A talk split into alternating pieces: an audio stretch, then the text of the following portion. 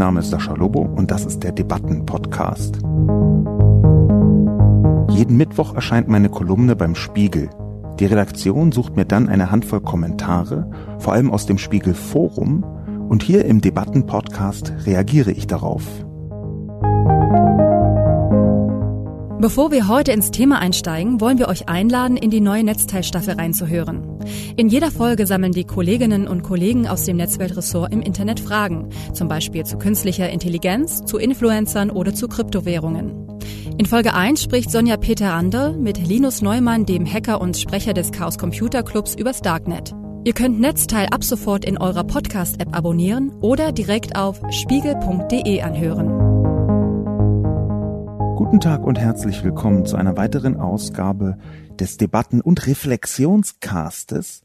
Heute zum Thema Terroranschlag von Halle, wie das Netz den Faschismus befeuert. Vor der Zusammenfassung möchte ich kurz anmerken, dass ich von der Buchmesse aus diesen Podcast aufnehme aus Frankfurt. Das heißt, die Tonqualität ist eher ambulant, um es vorsichtig zu sagen. Ich hoffe, das stört beim Hören nicht allzu sehr. Terroranschlag von Halle. Wie das Netz den Faschismus befeuert. Der Autor Max Czolek hat es präzise formuliert. Das hier ist der Sturm, vor dem wir euch gewarnt haben.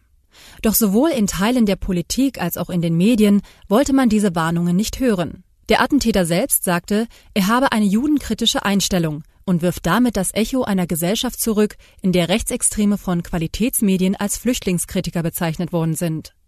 Verharmlosung und Beschwichtigung gehört schon immer zum Judenhass. Auf einem solchen gesellschaftlichen Fundament des Judenhasses und der Menschenfeindlichkeit wirkt das Netz.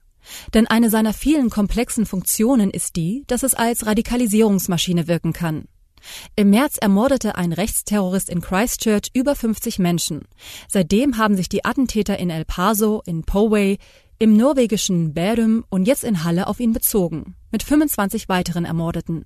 Das Livestreaming der Gewalt wie im Fall Christchurch und Halle wird als Gaming- oder Gamification-Element betrachtet, hat aber eine andere Funktion, Motivation und Distanz.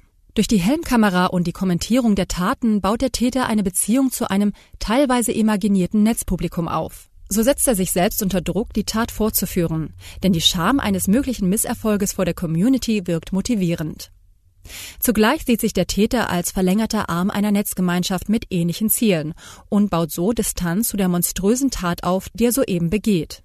Wenn man die Videos und Manifeste der anderen Täter abgleicht, ergibt sich ein mögliches dreifaltiges Radikalisierungsmuster aus Selbstviktimisierung, Frauenfeindlichkeit und Antisemitismus, Rassismus. Vor allem mit Hilfe von rassistischen Verschwörungstheorien wie dem großen Austausch wird die Selbstviktimisierung betrieben, die Konstruktion einer Welt, in der man sich als Opfer fühlt. Die Opferpose ist die Vorbereitung von Gewalt. Alle drei Elemente der unheiligen Dreifaltigkeit der Manifesterzählungen lassen sich in drei Sätzen kondensieren. Der weiße Mann in Europa solle durch Schwarze und Muslime ersetzt werden, weil diese leichter beherrschbar seien. Feminismus bringe Frauen dazu, sich nicht mehr als Gebärmaschine für weiße Kinder zu begreifen. Gesteuert werde das alles von den Juden. Quer durch das Netz lassen sich verschiedene Kombinationen dieser Verschwörungserzählung beobachten. Obwohl auch der linke Extremismus blüht, lautete die Frage, die sich nach der ersten Sekunde eines Überfalls auf eine Synagoge alle heimlich stellten. Nazi oder Islamist? Faschistisch sind beide. Ihre gewalttätigen Ideologien haben fast alle terroristischen Morde in Europa in diesem Jahrhundert zu verantworten. Und beide sind sich überaus einig in ihrem Antisemitismus.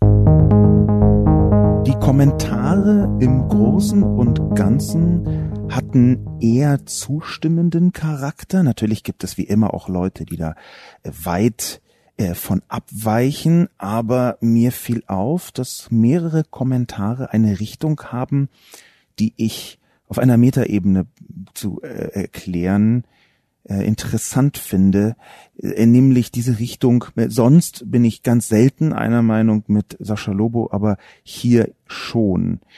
Das ist deswegen für mich ein wertvoller Kommentar, strukturell wertvoller Kommentar, weil er mir zeigt, dass mir eine Kolumne gelungen ist, die über bestimmte Haltungs- und Meinungsgrenzen hinweg zu funktionieren scheint.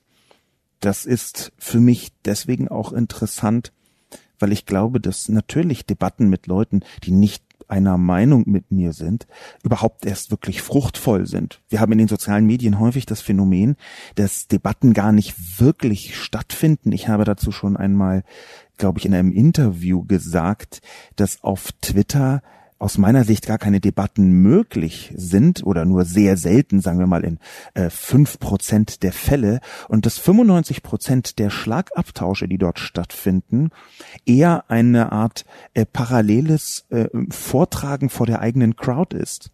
Man antwortet vermeintlich auf eine andere Person.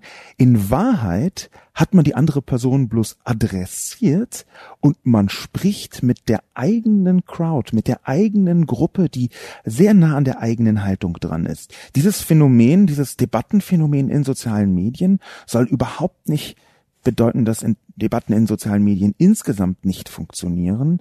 Äh, aber auf Facebook etwa habe ich schon sehr viel bessere und ausführlichere Debatten selbst erlebt als auf Twitter. Das hängt von der Kürze äh, ab einerseits und andererseits auch von der Größe oder der gefühlten Größe der jeweiligen Echokammer, in der man sich bewegt. Ist das ein überschaubarer Raum? Den Eindruck hat man manchmal in Facebook-Kommentaren oder ist das eine riesige Ansammlung von sehr schnell hin und her springenden Debattanten. Diese Mechanik möchte ich deswegen herausheben, weil ich glaube, dass solche Debatten und solche ähm, netzbasierten Informationsströme mit auslösend wirken für das, was wir hier gesehen haben. Das Thema ist ja wieder, das Netz den Faschismus befeuert. Und ich glaube, dass genau diese Art von Verzerrung von Gesprächen, auch von Verzerrung von Informationsflüssen sehr wirksam sein können. Zum Beispiel bei der Verbreitung von Verschwörungstheorien. Die Kommentare, die ich äh, besprechen möchte, die beziehen sich dann auch tatsächlich in, in vielfältiger Weise auf die Mechanik des Internets, der sozialen Medien. Ich habe in der Kolumne selbst davon gesprochen, dass eine Art von Verbindung zustande gekommen ist. Ein Paar, ein so furchtbares wie fruchtbares Paar, nämlich faschistische Ideologien und das Internet. Das ist kein Match made in heaven, auch wenn man das denken könnte. Es ist aber ein Bereich, den man viel stärker betrachten muss aus genau der Perspektive, was können wir ändern? Wir können an vielen Dingen weniger ändern, als wir glauben. Das ist eine der Lehren, die ich in den letzten Jahren ähm, ziehen musste, was die Technologie angeht. Auch deswegen ziehen musste, weil ich in vielerlei Hinsicht gesehen habe, wie große Konzerne sich einbildeten, bestimmte Dinge kontrollieren zu können und es dann eben nicht konnten. Und dann kann man entweder anfangen zu sagen, ähm, denen fehlt der Willen, die wollen in Wirklichkeit gar nicht. Oder man muss sagen, sie sind nicht in der Lage, das so auszuführen. Meine Tendenz geht nicht dahin, dass die Antwort klinisch eindeutig ist. Es gibt Mischverhältnisse. Manchmal wollen Großkonzerne bestimmte Probleme nicht in den Griff bekommen und manchmal können Großkonzerne digitaler Natur bestimmte Probleme nicht mit in den Griff bekommen. Aber hier fängt es schon an. Wir sprechen vom Netz und meinen, auch ich, das passiert immer wieder, in den meisten Fällen soziale Medien, hinter denen Konzerne stehen. Trotzdem muss man sagen, muss man sehen, das, was im Netz passiert, überschreitet noch weit die Konzernebene. Man kann also nicht immer nur adressieren, hallo YouTube, hallo Facebook, hallo Twitter. Das ist auch wichtig, aber die Mechanik des Internets funktioniert auch auf anderen Ebenen konzernfern. Wenn wir uns anschauen, wie zum Beispiel Mailinglisten natürlich auch für verschwörungstheoretische Zirkel gebraucht werden. Wenn ich mir zum Beispiel anschaue, dass ähm, verschlüsselte Messenger natürlich ein gigantisches Spektrum an faschistoiden Kommunikationen miterlauben. Die halbe rechtsextreme Szene in Deutschland, Österreich und Schweiz ist nach Telegram abgewandert. Und das hängt auch damit zusammen, dass dort verschlüsselte Kommunikation stattfindet. Und in dem Moment, wo verschlüsselte Kommunikation stattfindet, was ich technisch, gesellschaftlich, strukturell begrüße, habe ich das Problem, dass dort der Zugriff von Konzernen extrem viel schwieriger, in Teilen sogar unmöglich geworden ist. Worauf möchte ich hinaus? Wir müssen eigentlich in der Debatte ziemlich fein unterscheiden. Ich habe das in der Kolumne nur angedeutet, wenn überhaupt, ziemlich fein unterscheiden. Was können wir beeinflussen und was lässt sich gesellschaftlich kaum oder gar nicht beeinflussen? Aus dieser Perspektive der erste Kommentar von CH Bristol. Es erschüttert mich regelmäßig, wenn ich sehe, welche Beiträge mir zum Beispiel bei YouTube empfohlen werden. Beiträge von spinnerten Klimaleugnern, Verschwörungstheoretikern und sonstigen Spinnern werden mir dort eingeblendet, ohne dass ich derartige Themen vorher aufgerufen hätte. Wenn ich dann in meinem Bekanntenkreis zum Beispiel höre, dass man das im Internet gelesen habe, läuft es mir kalt den Rücken runter. Die Menschen scheinen offenbar selbst den größten Unsinn zu glauben, nur weil sie es im Netz gelesen haben. Eine eigene Urteilsfähigkeit kann ich bei vielen schon nicht mehr erkennen. Die Öffentlichkeit muss viel stärker die Algorithmen der großen Anbieter hinterfragen und die Staaten müssen gegebenenfalls massiv gegen diese Desinformationsschleudern vorgehen. Wenn offensichtliche Leugnung anerkannter wissenschaftlicher Erkenntnisse unter der Rubrik Meinungsfreiheit abgetan werden kann, hat die Wahrheit und das Wissen verloren. Dann werden die Doofen und Dummen den Sieg davon tragen. Dieser Kommentar von CH Bristol ist aus meiner Sicht eine Mischung aus sehr richtigen und sehr falschen Perspektiven. Die richtigen Perspektiven sind einigermaßen leicht zu benennen, denn der Kommentar von Bristol bezieht sich ziemlich eindeutig auf YouTube und YouTube funktioniert hier wie viele andere soziale Medien auch über Empfehlungsalgorithmen. Letztlich kann man auch die von Facebook ja automatisch zusammengestellte Timeline, dieser Nachrichtenstrom, so nennt Facebook das selbst, dieser Nachrichtenstrom, auch den als Empfehlungsalgorithmus betrachten.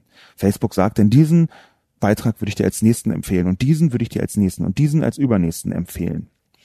Die Empfehlung in sozialen Medien, das hört sich nach einem Spezialgebiet an. Es ist in Wahrheit aber die Art und Weise, wie inzwischen Milliarden Menschen die Welt wahrnehmen. Und zwar sowohl ihre eigene kleine soziale Welt als auch die große nachrichtliche Welt, das Weltgeschehen, was ja dazu auch noch immer weiter verschwimmt, wo man dann immer weniger auf den ersten Blick sieht, ist das jetzt eher eine kleine soziale Kontextualisierung oder ist das etwas Großes, was Weltgeschehen bedeutet? Diese Mechanik ähm, ist auch relativ alt schon, ähm, dass man anfängt, das, was ein Freund erzählt hat, in einer Paraphrase von irgendeinem Ereignis, in, äh, sagen wir mal, in, in einem Dorf in Brandenburg ist ein Ausländer in das Haus von meinem Freund eingebrochen. Da vermischen sich bestimmte nachrichtliche Eben, Ebenen. Es ist absolut richtig, dass bei YouTube eine katastrophale Empfehlungspolitik im Gang ist. Ich habe dazu einiges recherchiert und das konnte ich überhaupt nur, weil eine Art äh, Whistleblower kann man gar nicht sagen, eine, eine Art äh, offenherzig kommunizierender Ex-Programmierer von YouTube, ein Mann namens Guillaume Chaslot, ähm, der hat an diesem Empfehlungsalgorithmus von YouTube mitgearbeitet und hat äh, Erschütterndes offenbart, was dann wiederum unter anderem von Bloomberg im letzten Jahr ähm, aufgebracht worden ist, weil die einen echten Whistleblower bei YouTube gehabt haben, der berichtet hat von den ganz konkreten Entscheidungen der Führungsebene. Dieser von Guillaume Chaslot mitprogrammierte Algorithmus, darüber habe ich auch schon mal gesprochen, aber es lohnt sich, das nochmal ganz präzise zu benennen. Dieser Algorithmus von YouTube schlägt das nächste zu schauende Video vor. Man sollte es gar nicht denken, je nach eigener Nutzung bei YouTube, aber das ist eine der wichtigsten Mechaniken für die Nutzung von YouTube selbst. Dass man sich also sein eigenes Programm durch einen Vorschlagsalgorithmus zusammenstellen lässt. YouTube hat seit 2015 die Funktion Autoplay. Das heißt, der nächste Vorschlag kommt von ganz allein, außer ich schalte es absichtlich aus. Autoplay ist auch standardmäßig angeschaltet und schaltet sich immer wieder von alleine an, ähm, wenn man äh, nicht drauf aufpasst. Dieser Empfehlungsalgorithmus hat also die riesige Macht, die Aufmerksamkeit auf bestimmte Videos zu lenken. Und er arbeitet so, dass er versucht, den Profit von YouTube zu maximieren. Dagegen ist, wenn man Marktwirtschaft nicht als etwas grundsätzlich Schlechtes betrachtet, zunächst wenig zu sagen. Natürlich wird ein Unternehmen so handeln, dass der Umsatz größer wird und damit auch der Gewinn. Das passiert in dem Moment, wo mehr Leute mehr Videos länger anschauen, weil YouTube Geld macht mit der Werbung bei diesen Videos. Nun ist es aber so, dass ein spezifisches gesellschaftliches Muster speziell auch bei Verschwörungstheorien, aber auch bei rechtsextremen Erzählungen, die eng verwoben sind häufig mit Verschwörungstheorien, dass ein spezifisches gesellschaftliches Muster dabei wirksam wird. Es gibt bei Verschwörungstheorien und eben auch bei einem Kippen in rechte Überzeugungen eine Art Moment der Erweckung. Das ist gar nicht zu groß bezeichnet. Es ist in der Tat so, dass Menschen glauben, oh, jetzt habe ich etwas verstanden, was ich vorher nicht verstanden habe. Komma, zum Beispiel, es gab den Holocaust gar nicht, um Gottes Willen. Wir werden angelogen. Oder der ganze Klimawandel ist eine Lüge von der XYZ-Industrie.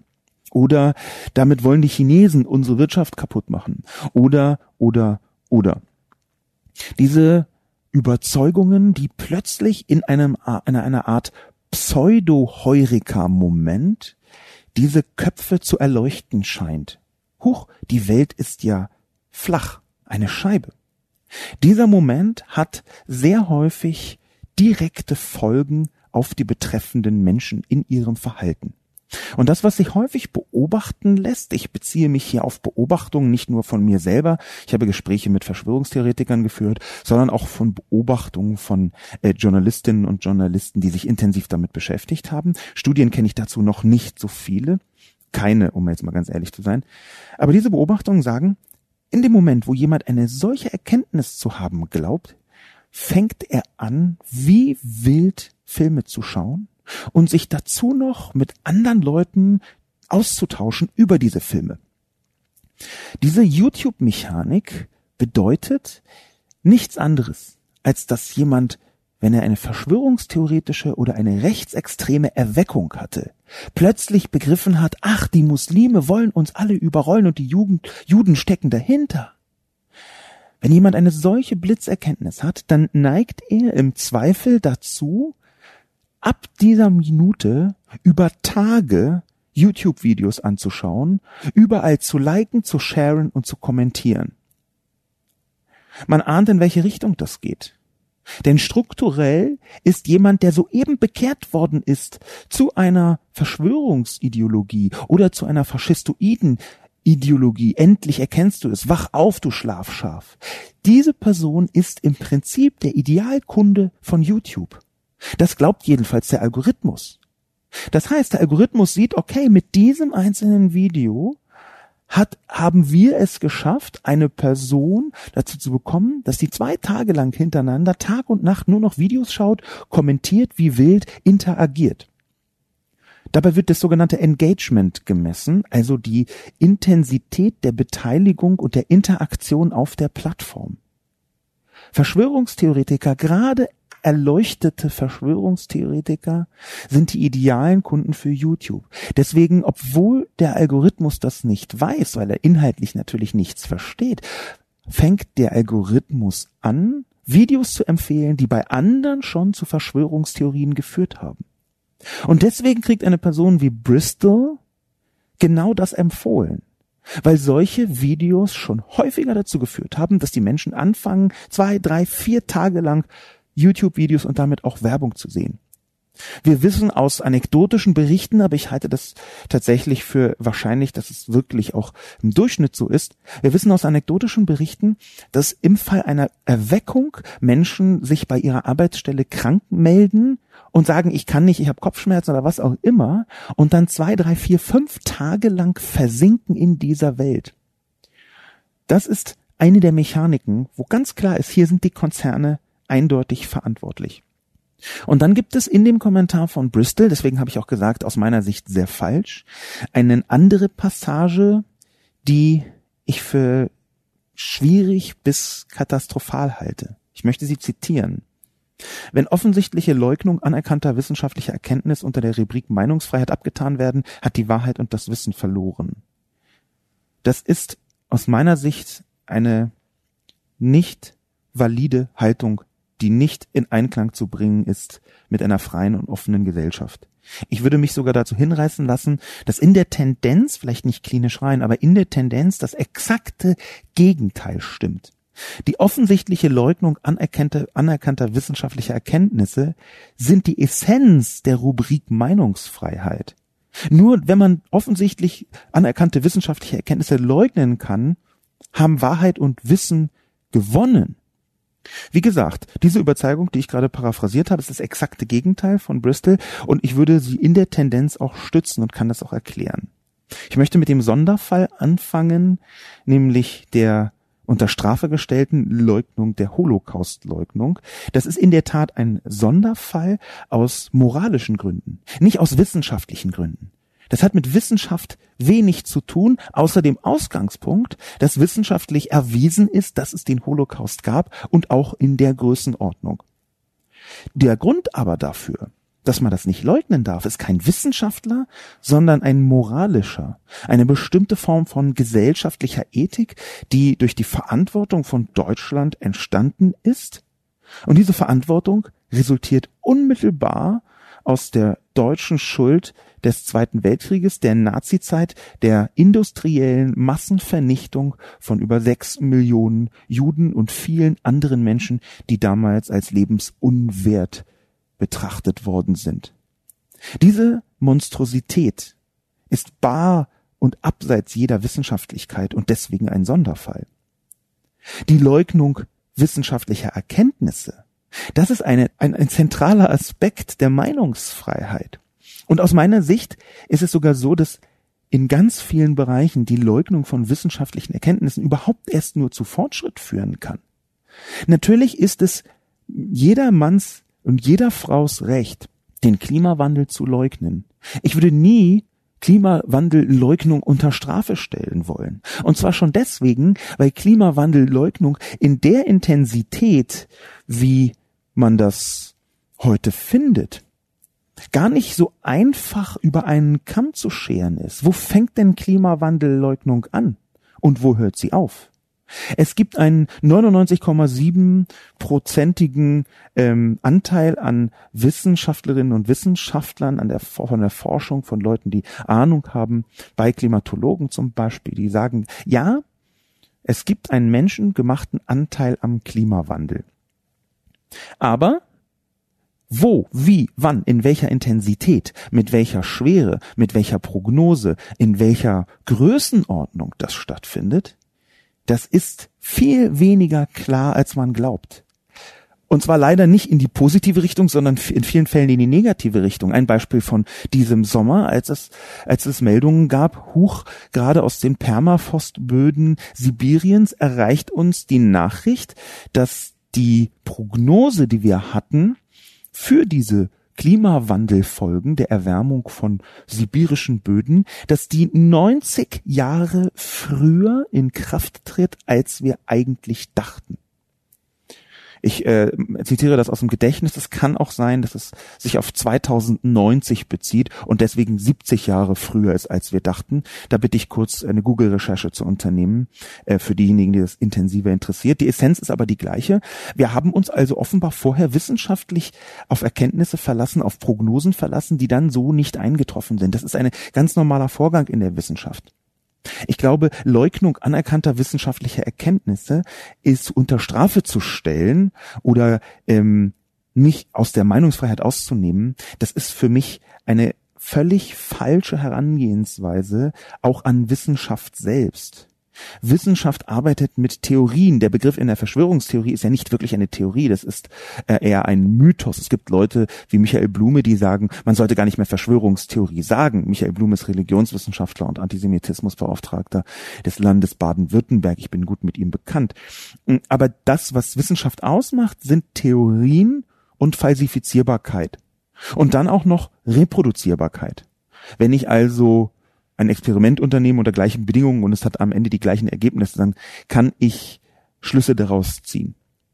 Aber Falsifizierbarkeit bedeutet eben auch, dass man Anerkenntnisse, anerkannte wissenschaftliche Erkenntnisse zumindest in Frage stellt.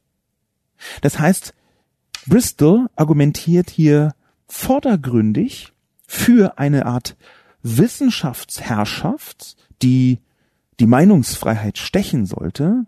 Tatsächlich greift er Prinzipien der Wissenschaft an oder sie. Ich weiß nicht, ob das Christine oder Christian heißt oder irgendein anderer Name mit CH. Das ist ein wichtiger Teil der Debatte und auch ein wichtiger Teil der Netzdebatte, auch wenn dieser Kommentar uns etwas abseits geführt hat von der Partnerschaft, die Faschismus und Netz eingegangen sind, aber eben nicht abseits von der Art und Weise, wie heute Debatten stattfinden.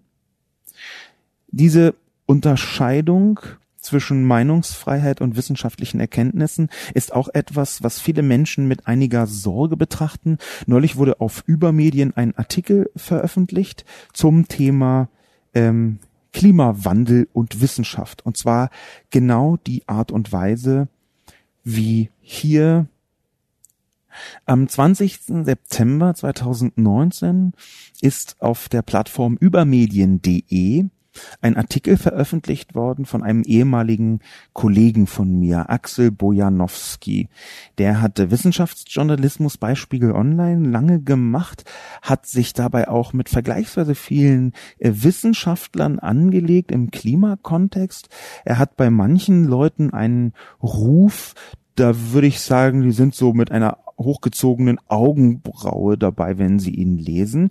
Das ist aber überhaupt nicht der Punkt, auf den ich hinaus möchte. Ich kenne und schätze Axel Bojanowski, ein paar interessante Bücher geschrieben. Der Artikel, den er auf Übermedien verfasst hat, lautet, die Homogenisierung der Klimaberichterstattung ist ein Problem. Und in der Tat, ich empfehle diesen Artikel zu lesen. Und in der Tat ist das eine Ebene, die bis jetzt noch nicht so häufig besprochen wird, die aber in diesem Kommentar komplett durchscheint. Gerade beim Klimakontext ist es nämlich so, dass das Wort der Wissenschaft, dass die Deutungshoheit der Wissenschaft für bestimmte gesellschaftliche Bewertungen, nicht nur wissenschaftliche Fakten, sondern gesellschaftliche Bewertungen für eins zu eins bare Münze genommen wird, darüber kann man noch reden, aber für eins zu eins verbindliche Münze genommen wird. Dass also das Wort der Wissenschaft Gesetz ist. Und ich glaube, dass das in der Tat ein Problem sein kann. Ich glaube, darüber kann man auch debattieren. Axel Bojanowski ist weit entfernt davon, äh, Klimawandelleugner zu sein. Im Gegenteil, er hat viele Artikel darüber geschrieben. Aber er bringt auf, dass natürlich Wissenschaft nicht so funktionieren kann, dass man nicht anzweifeln kann, was wo wann passiert. Man braucht dafür Argumente. Man braucht dafür entsprechend die Verfahrensweisen, äh, die wissenschaftlich funktionieren, die Argumente, die wissenschaftlich fundiert sind. Aber nicht anzweifeln zu dürfen, halte ich für falsch. Komma, außer man hat da eine moralische Grundierung davon. Und diese moralische Grundierung, die muss aus meiner Sicht auf einem gesellschaftlichen Konsens bestehen in einer liberalen Demokratie. Diese relativ lange Beschäftigung jetzt mit Bristols Kommentar, die habe ich vor allem deswegen unternommen, weil wir beim Thema Netz und Faschismus und wie sie sich gegenseitig befruchten, die Dinge nicht so einfach sehen, wie sie eigentlich ist, sind. In vielen Fällen, in vielen Dimensionen ist es in der Tat so, dass die vermeintlich ganz einfach zu ziehende Grenze zwischen gut und böse am Ende doch nicht so leicht zu ziehen ist und man manchmal sogar noch nicht mal gut beraten ist, wenn man von Anfang an die Begriffe gut und böse ins Spiel bringt. Und ich möchte jetzt nicht irgendwie so zynisch sagen, ach, gut, böse, alles egal. Im Gegenteil. Ich glaube, man braucht eine moralische und eine ethische Bewertung gesellschaftlicher Vorgänge. Das ist essentiell. Und ein Teil der Aufgabe der Medien ist es dafür, ein Angebot zu machen. Nicht eine Vorschrift, sondern ein Angebot. Ich mache ja mit meinen Kolumnen auch ein, ein, ein Spektrum an Angeboten zu verschiedenen Haltungen, die man dann nehmen kann oder nicht. Aber es ist schon so, dass diese Debatte die rund um Faschismus und Internet stattfindet, wie Faschismus sich über das Internet ausbreitet. Eine ist, wo erkennbar Rechte und Rechtsextreme die Schwächen der Debatten ausnutzen. Ich habe darüber schon einmal eine Kolumne geschrieben, wo ich paraphrasiert habe, was viele andere Forscherinnen und Forscher und Journalistinnen und Journalisten schon herausgefunden haben, unter anderem George Lakoff, der ähm, ein amerikanischer Linguist ist, der gesagt hat, dass Donald Trump herausgefunden hat, wie er eine Verstärkung seiner Öffentlichkeit, seiner Politik dadurch bekommt, alleine, dass Journalisten ihren Job tun. Journalisten tun ihren ganz normalen Job, glauben, dass das, was sie tun, genau das ist, was sie richtig anwenden und verstärken doch Donald Trumps Getöse. Dieser äh, Kolumne, die ich da geschrieben habe, ähm, die äh, handelte vom Mond aus Käse und vom äh, von der Kotze, dass man äh, von der Kotze, die man nicht misslungenes Tellergericht nennen äh, sollte. Wenn man also Trump und Mond aus Käse googelt, dann kommt man auf diese Kolumne und kann sie lesen. Aber genau diese Verwerfung in der Debatte verhindert ab einem bestimmten Zeitpunkt, dass man zu einfach oder dass man es sich zu einfach machen sollte, nicht verhindert, sondern die zeigt, dass man es sich nicht zu einfach machen sollte, in Gut und Böse zu unterteilen. In dieser Richtung schreibt Jupiter Jones und sagt, die Dreifaltigkeit, die der Autor anspricht, reflektiert zum großen Teil die Wirklichkeit. Ohne Internet wäre es wohl nie zu so einem Phänomen gekommen. Als das Internet allmählich aufkam, war ich auf der Oberstufe. Damals waren die Leute so euphorisch, das Internet werde der menschlichen Evolution neuen Schub verleihen. Heute sehen wir, dass sich hier eher die niederen menschlichen Instinkte durchgesetzt haben.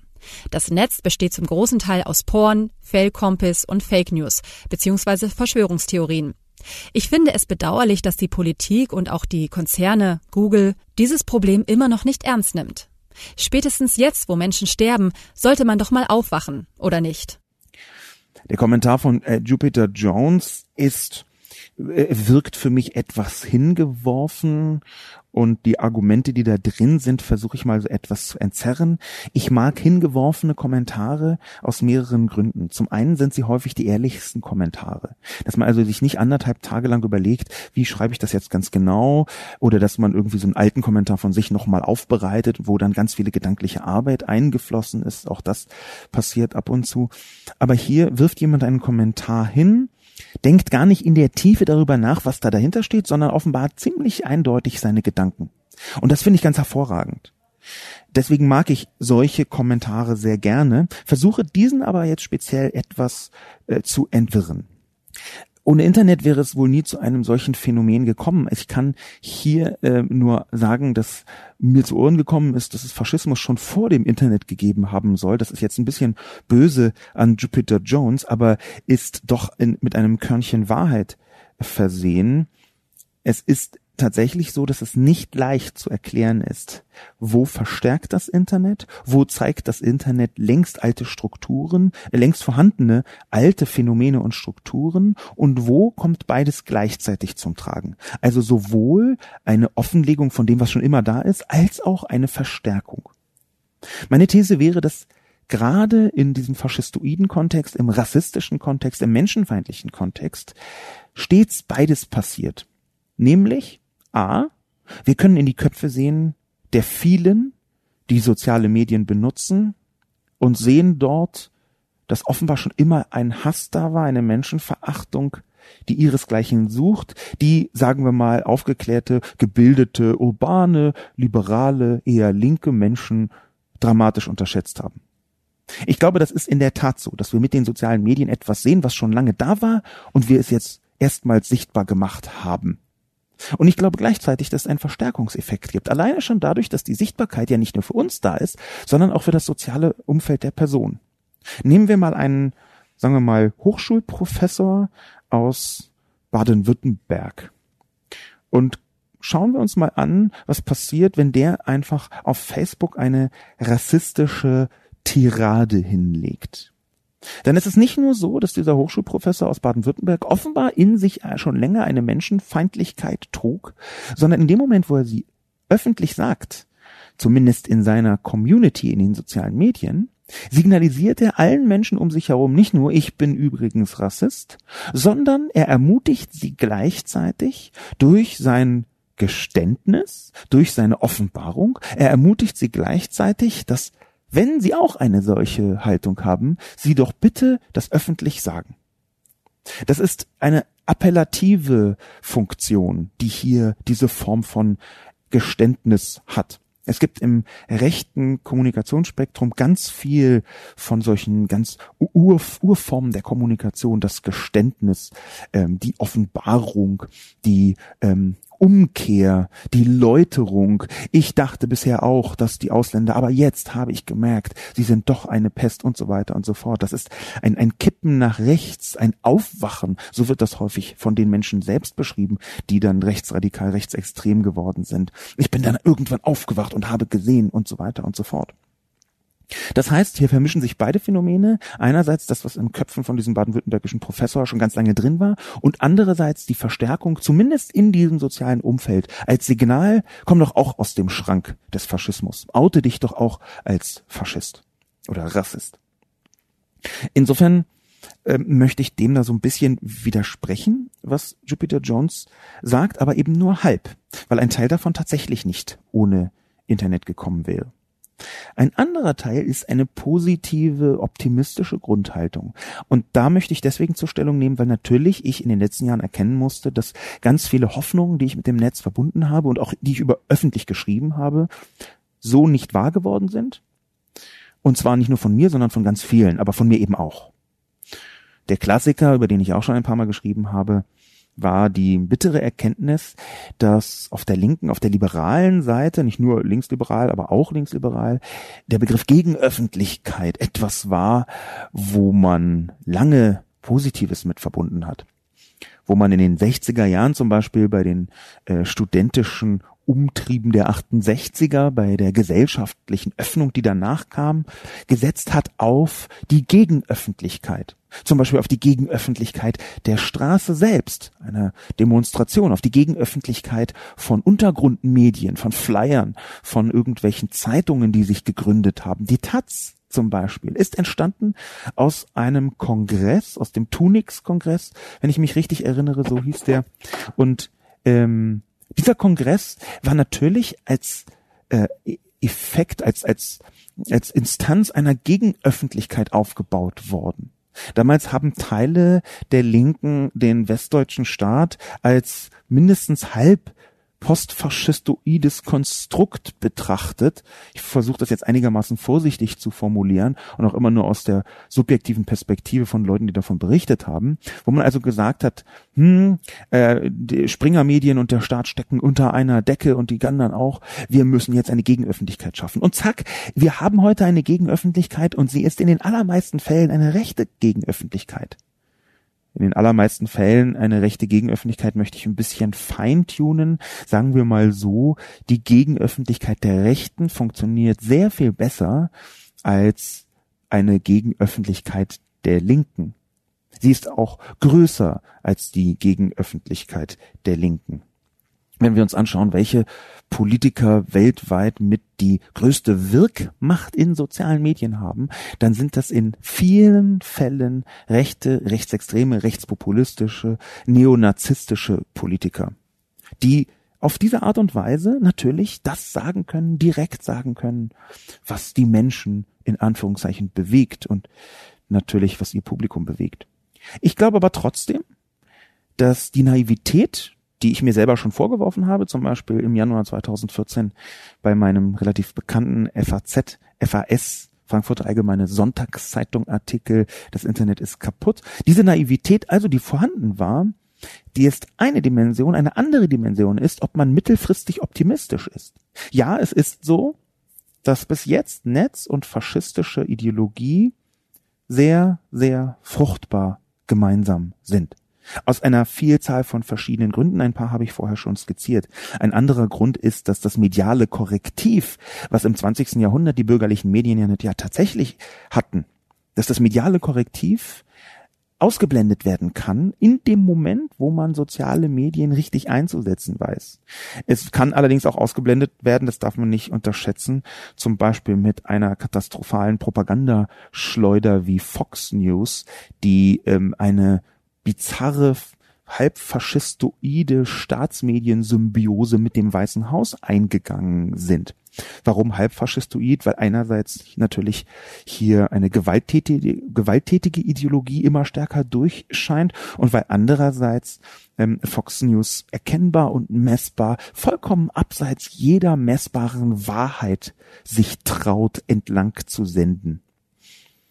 Wir sehen also, ja, im Moment ist es noch ganz schön schwierig bis schlimm, im Moment ist es nicht so, dass die sozialen Medien das ursprüngliche Versprechen in voller Dimension erfüllt haben, sondern eher im Gegenteil. Und das ursprüngliche Versprechen war in der Tat eine Befreiung der Gesellschaft. Aber ich glaube, dass es eine Chance gibt, dass man mittelfristig darauf hinarbeiten kann. Ich bin sogar überzeugt davon, dass wir heute schon erste Ansätze sehen. Wo sehen wir sie? Zum Beispiel bei Fridays for Future. Ich gehe jetzt einfach mal von der Prämisse aus, dass Fridays for Future eine positive Bewegung ist. Und zwar deswegen, weil sie ein sehr dringliches Problem als jugendliche globale Bewegung in die Köpfe der Entscheider und Entscheiderinnen bringen.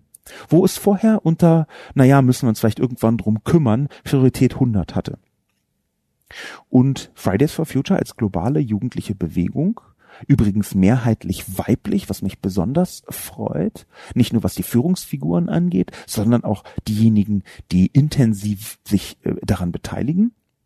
Fridays for Future ist organisiert über ein sehr intelligentes System, was mit Delegierten arbeitet über Messenger, hauptsächlich WhatsApp.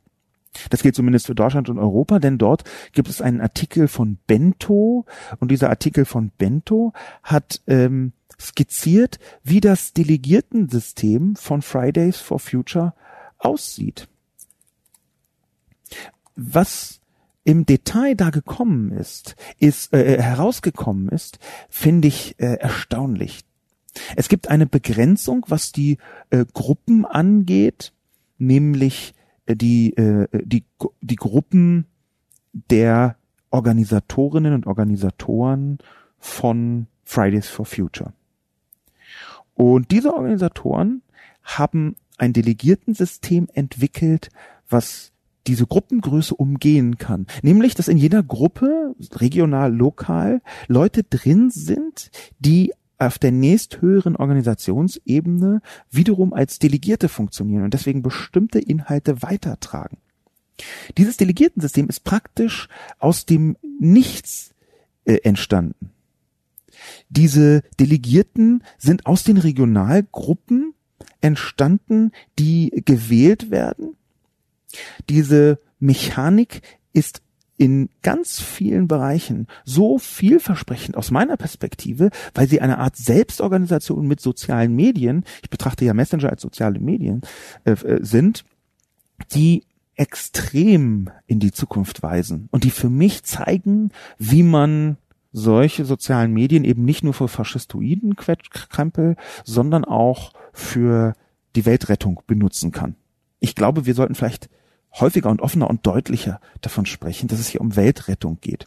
Ich halte Weltrettung schon immer nicht für so eine Abfälligkeit. Das ist so aus den 80er, 90er Jahren ein Begriff Weltretter, wo man Naivität und Dämlichkeit und äh, ähm, äh, Verträumtheit, äh, Realitätsflucht vorwirft. Ich glaube, heute ist es umgedreht dass wenn man nicht Weltretter ist, nicht Weltrettung sympathisch findet, nicht Weltretterin werden möchte, dass man dann eher eine Realitätsflucht begeht. Aber faktisch ist es so, dass hier Weltrettung betrieben wird mit den sozialen Medien, mit genau den gleichen sozialen Medien, mit denen zuvor faschistoide Politiker an die Macht gekommen sind. Das ist jetzt etwas lang und umständlich dafür ausgedrückt, einfach als ähm, Beweis dafür, dass ich das noch nicht aufgeben möchte, sondern im Gegenteil, ich glaube sogar, dass man, wenn man aufgibt, dass der das Netz eine positive Folge haben kann, dass man dann geradezu das Tor öffnet für diejenigen, die die negativen Folgen betreiben. Und die negativen Folgen sind zum Beispiel eine Gefährdung von liberalen Demokratien, die sich ja als fragiler erwiesen haben, als wir dachten. Urbanism als nächsten Kommentar. Herr Lobo, wie Sie selbst schon publiziert haben, Rassismus gibt es seit Jahrzehnten hier in diesem Land und ist wahrscheinlich seit Kriegsende vorhanden. Das Internet ist nur ein neues Kommunikationsmedium. Warum jetzt das Internet ursächlich für den sogenannten neuen Rassismus sein soll, obwohl dieser schon immer bestand, erschließt sich mir nicht. Was mich verstört ist, dass es immer eine kleine Gruppe von geisteskranken Faschos schafft, in Deutschland eine Grundsatzdiskussion auszulösen, ab wann man Antisemit ist und ab wann nicht mehr. Vielleicht sollte man akzeptieren, dass es immer irgendwo Rassisten geben wird in diesem Land. Die breite Masse wird es aber nicht sein. Und dann wird auch das Internet nichts ändern. Jedoch muss die Justiz sich ändern und rassistische Äußerungen und Aktivitäten gnadenlos bestrafen, wie im Übrigen alle anderen Gewalttaten auch. Solange man Straftätern immer wieder neue Rehabilitierungschancen einräumt, wird sich daran nichts ändern. Der Staat muss entschieden und kompromisslos gegen Rassisten vorgehen. Nur so schafft man es, das Problem klein zu halten. Urbanism hat einen zutiefst problematischen Kommentar abgegeben. Ich erkenne an, dass Urbanism auf seine oder ihre Art gegen Rassismus streiten möchte. Da ist die Aussage drin, entschieden und kompromisslos gegen Rassisten vorgehen. Aber ich glaube, es ist eine falsche Art von Antirassismus, nämlich eine hohle, eine pseudo-antirassistische Art. Das ist ein Vorwurf, den ich so heftig finde, dass ich ihn gut begründen möchte. Es ist leider auch ein Vorwurf, der fast eins zu eins auf Antisemitismus zutrifft. Das, wovon ich geschrieben habe, ist ja hauptsächlich Antisemitismus, und ich bin dankbar für den Kommentar von Urbanism, weil er hier nicht nur auf, Anti auf, auf Rassismus sich beziehen lässt, sondern fast deckungsgleich in der Argumentation auch von Leuten zum Thema Antisemitismus betrieben wird. Rassismus gibt es nicht seit Jahrzehnten in diesem Land, sondern seit Jahrhunderten, schon vorher, bevor dieses Land überhaupt existiert hat. Rassismus ist eigentlich so alt wie die Menschheit. Es gibt sogar, was die Forschung angeht, einige interessante Forschungsansätze, die ich hier paraphrasieren möchte, die gar nicht unheikel sind, aber interessant, die davon ausgehen, dass äh, Rassismus in bestimmten Kontexten quasi ab Werk in den Menschen eingebaut ist. Das gibt Thesen, die in diese Richtung weisen. Es gibt zum Beispiel eine Studie, die zeigt, dass Frauen, wenn sie schwanger werden, xenophober werden. Daraus kann man jetzt sehr viele Schlüsse ziehen. Das kann man intensiv in die Diskussion einbringen auf vielen Ebenen. Aber ich glaube, das für mich daran Relevante möchte ich rauspicken. Und zwar nicht rassistisch zu sein, ist eine Entscheidung, die man trifft aufgrund einer moralischen Bewertung. Nicht rassistisch zu sein ist eigentlich eine tägliche Arbeit. Antirassismus bedeutet nicht, dass man irgendwann sagt, guten Tag, ich bin übrigens kein Rassist, vielen Dank und dann ist man fertig. Antirassist zu sein, Antifaschist zu sein, gegen Antisemitismus zu sein, bedeutet nichts anderes als jeden Tag für sich selbst neu zu entscheiden, wie kann ich mich an welcher Stelle in den Situationen, in die ich komme, entscheiden, um antirassistisch zu handeln, um gegen Antisemitismus zu handeln. Wie verhalte ich mich zu dem Attentat in Halle, so dass es nicht antisemitisch ist? Wie verhalte ich mich zu einem Vorfall, wo in einer Straßenbahn eine nicht weiße Person rassistisch beschimpft wird? Und wenn ich diese Entscheidung treffe, im Detail, wenn ich die Entscheidung treffe, welchen Artikel ich weiter verbreite, welche Zitate ich weiter verbreite, welche Worte ich benutze, dann ist in jeder einzelnen kleinen Entscheidung, die ich treffe, ein weiterer Stück entweder Antirassismus oder im Zweifel Rassismus drin. Es gibt dazwischen einen großen neutralen oder Graubereich, das weiß ich wohl. Aber das ist nicht der Bereich, der mich interessiert. Der Bereich, der mich interessiert, ist es, und das ist das Problematische an Urbanism, zu glauben, dass es nur einen ganz kleinen Teil der Gesellschaft betrifft. Wir haben in Mitteleuropa, wir haben speziell in Deutschland Gesellschaftsstrukturen, die entweder Antisemitismus und Rassismus begünstigen oder ihn sogar verkörpern. Das ist eine Tatsache, aus meiner Sicht eine gesellschaftliche Tatsache, dass in den Aufbau unserer Gesellschaft ganz tief eingewoben in die Strukturen ganz schnell sich rassistische Komponenten einschleichen können und es auch schon immer getan haben und ebenso antisemitische Komponenten. Das ist eine komplexe und komplizierte Diskussion. Aber wenn man anfängt zu sagen, nee, hier gibt es keinen Rassismus, das sind nur wenige und dazu noch, wie Urbanism das wörtlich macht, von Geisteskranken spricht. Wenn man also Faschismus pathologisiert, wenn man also sagt, Antisemiten sind einfach Kranke, so wie dieser Typ, ja, der die Synagoge überfallen hat, und das ist so ein, ja, der, der ist ja auch geisteskrank. Das ist nicht nur eine Abwertung von tatsächlich Menschen, die ähm, äh, psychische Krankheiten haben zum Beispiel, oder psychische Störungen aller Art, die dann nicht gewalttätig werden und äh, Juden ermorden wollen. Das ist nicht nur eine Abwertung von psychisch kranken Menschen, sondern es ist auch ein fataler Fehlschluss, der aus meiner Sicht das halbe 20. Jahrhundert, nämlich die zweite Hälfte des 20. Jahrhunderts, dadurch, dazu geführt hat, dass man sich nicht mit den eigenen rassistischen Haltungen beschäftigen musste. Rechtsextremismus, Rassismus, Antisemitismus sind keine Krankheiten.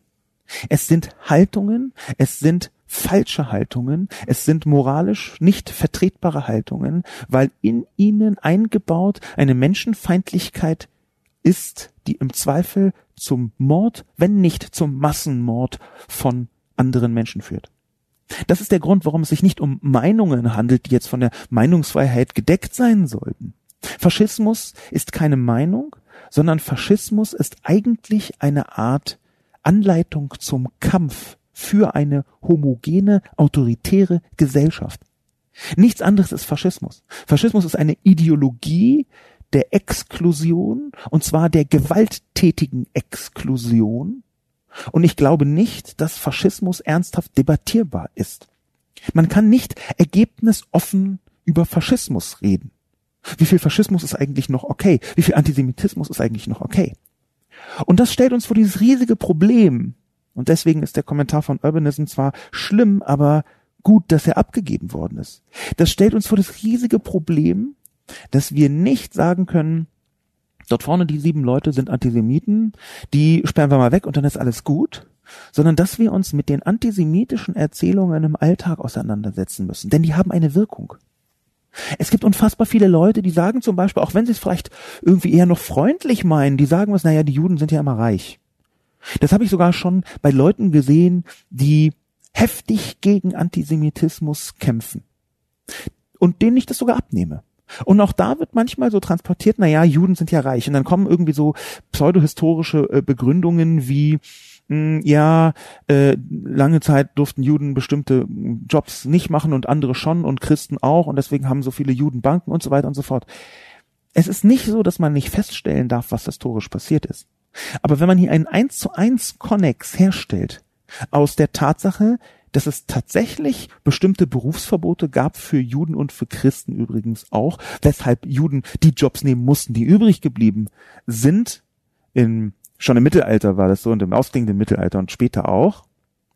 Wenn man das also feststellt und dann den falschen Konnex zieht, dass Juden reich seien, dann kann etwas rauskommen wie das, was in Paris passiert ist, als ein paar Jugendliche einen Juden entführt haben vor einigen Jahren. Es waren muslimische Jugendliche und die haben den Juden entführt und gequält und die Eltern erpresst Sie würden ihn umbringen, wenn sie nicht Geld bezahlen würden. Juden seien doch immer reich. Sie wüssten ganz genau, dass alle Juden reich sind. Die verstecken bloß ihr Geld, weil sie auch hinterhältig sind. Natürlich können die das Lösegeld bezahlen. Ich glaube, sie haben eine sechsstellige Eurosumme gefordert. Aber sie wollen das nicht bezahlen. Faktisch war das eine bitterarme Familie. Aber die Erzählung, dass Juden reich seien, hat diesen jungen Mann, der entführt worden ist, das Leben gekostet. Denn diese muslimischen Jugendlichen haben aus Antisemitismus heraus den jungen jüdischen Mann ermordet, gefoltert und ermordet, weil sie fest davon überzeugt waren, die Eltern bezahlen nicht, obwohl sie können. Das ist die Art und Weise, wie wir merken müssen, eine antisemitische Erzählung, Juden haben Geld, kann Teil des Problems sein, weil sie Antisemiti Antisemitismus verstärkt. Das bedeutet, ich kann sogar eine antisemitische Ideologie, eine rassistische Ideologie stützen, auch im Netz mit meinen eigenen Argumenten stützen, selbst wenn ich hier nicht anhänge. Das ist mit einer der zentralen Punkte bei der Vermählung von Internet und faschistischen Ideologien, dass ich Erzählungen weiter verbreiten kann, die Rassismus, die Antisemitismus stützen, ohne selbst dieser Ideologie anzuhängen. Ich kann diese Strömung verstärken, ohne es zu merken.